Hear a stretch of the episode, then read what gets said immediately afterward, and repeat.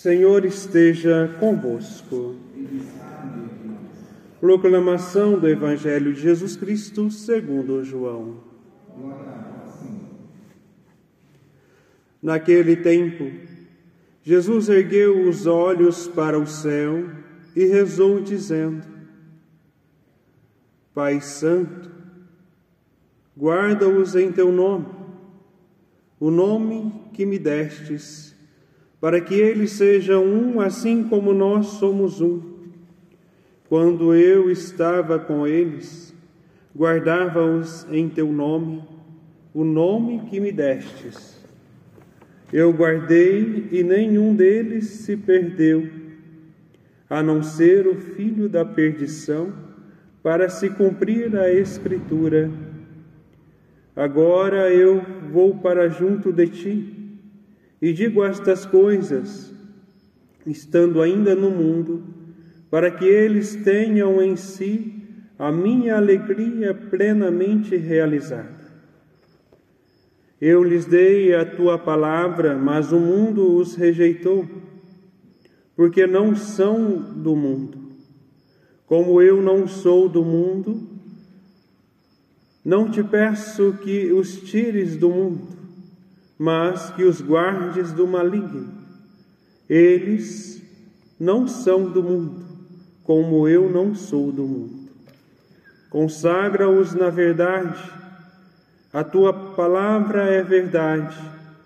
Como tu me enviastes ao mundo, assim também eu os enviei ao mundo. Eu me consagro por eles a fim de que eles também sejam consagrados na verdade. Palavra da salvação.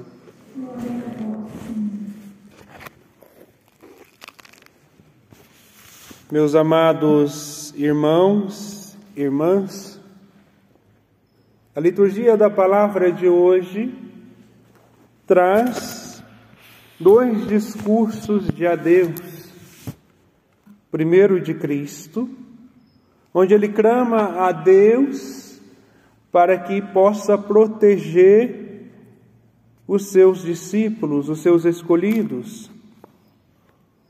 E o discurso de adeus de São Paulo. Esse, né, diante do discurso de Mileto,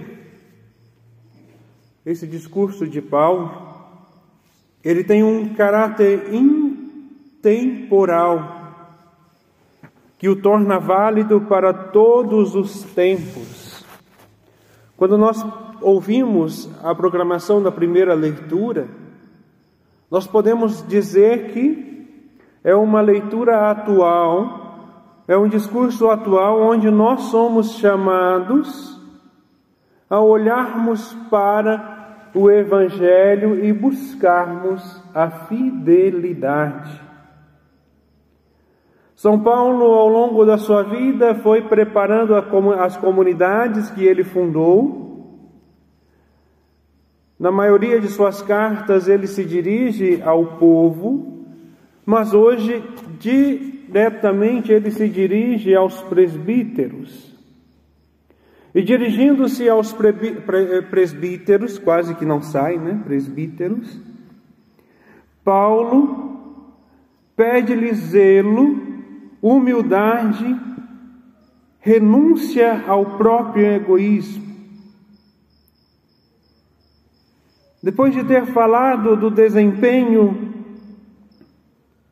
e das responsabilidades, do seu desempenho e das suas responsabilidades diante da comunidade, agora São Paulo dirige aos presbíteros pedindo fidelidade pedindo humildade, renúncia do egoísmo, do egocentrismo É preciso que nós que estamos à frente da igreja possamos ouvir e acolher a voz de Deus, para que nós não nos desviemos da nossa missão de pastores. Veja, depois de Paulo ter falado de seu empenho e responsabilidade na função e direção da comunidade, dirigindo-se aos presbíteros, São Paulo parece querer incutir este mesmo empenho e responsabilidade também nos presbíteros da igreja, assim como ele foi responsável. Ele trabalhava, construía tendas e assim ele ia se mantendo.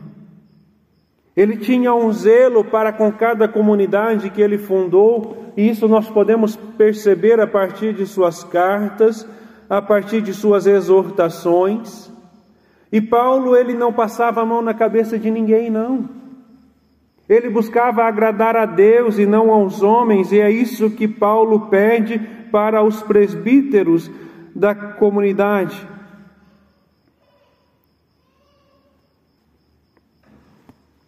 De Mileto. Eles foram colocados como pastores do rebanho que Deus adquiriu para si. Eles foram escolhidos do meio do povo para conduzir o povo para Deus. E ainda Paulo insiste no dever da vigilância nós devemos buscar a vigilância, assim como Jesus mesmo nos pede orar e vigiar. Paulo também insiste neste dever de vigiarmos. E de fato, Paulo também anuncia tempos difíceis, com perigos internos e externos.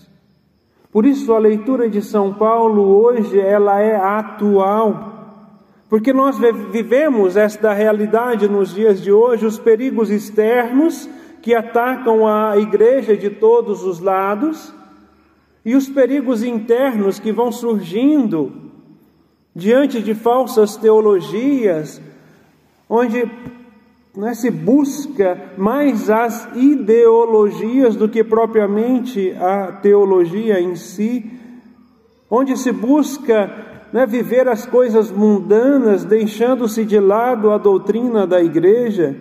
E por isso nós vamos vendo né, situações difíceis, situações complicadas, por falta de vigilância e de oração. Nós vivemos em tempos difíceis, sim, são tempos difíceis, onde a sociedade, né, uma, um grupo, busca excluir Deus da sociedade, onde a igreja sofre ataques de todos os lados. Né, a igreja ela é a mais vigiada né, diante de todas as realidades, até mesmo diante da realidade de pandemia onde muito né, acabam dizendo que Deus não é essencial, que a vida dos fiéis, né, a participação, ou seja, né, a participação dos fiéis na Eucaristia não é essencial. Lógico que aqui eu não estou dizendo para descartar os protocolos de seguranças, não. É preciso viver os cuidados, não o uso da máscara, o álcool em gel, o distanciamento. Mas nós não podemos e não temos o direito de privar os fiéis da participação da Eucaristia. Porque quando se busca, né, excluir Deus, quando se busca deixar de lado a vida de oração, quando se exclui a verdadeira moral, porque é a única moral que ainda existe na face da terra, que é base, é a moral cristã, e, e existe um ataque de todos os lados para né, desvalorizar a moral católica, porque é a única, não né, dizia cristã, mas é a moral católica.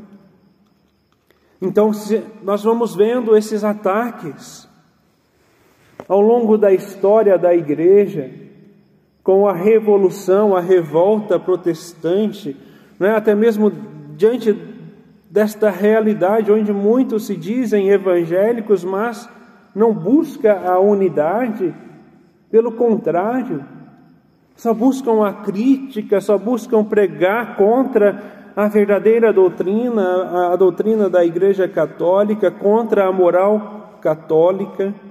Por quê? Porque se destruírem a moral católica, já não vai haver mais peso de consciência para a libertinagem, para as falsas ideologias que existem por aí, seja externas ou internas. Por isso Paulo ele insiste na primeira leitura de hoje na vigilância, o dever de vigiarmos, e de fato ele vai anunciar esses tempos difíceis, né? os perigos internos, os perigos externos, a comunidade, sobretudo o despontar de falsas doutrinas. E é o que mais existe nos dias de hoje, até mesmo dentro da realidade católica. Ah, mas padre, o senhor não pode falar isso, porque. Mas veja ao nosso redor. Lobbies que vão surgindo por aí, contradizendo a doutrina da igreja, grupos que não pensam mais como a igreja pensa, que já não está mais em comunhão com a doutrina da igreja. Países correndo risco de uma ruptura por causa né, da infiltração de ideologias e tantas outras realidades que vão manchando o nome da igreja. Por isso Paulo ele insiste com os presbíteros: Cuidai de vós mesmos e de todo o rebanho sobre o qual o Espírito Santo vos colocou como guardas para pastorear a igreja de Deus que ele adquiriu com o sangue do seu próprio filho. Nós temos o dever de pastorear, nós temos o dever de olhar para a doutrina da igreja, estudá-la e colocá-la em prática, ensinar os fiéis que o Senhor nos colocou e não induzir os fiéis aos erros. Por isso Paulo ele insiste nesse cuidado, cuidai de vós mesmos.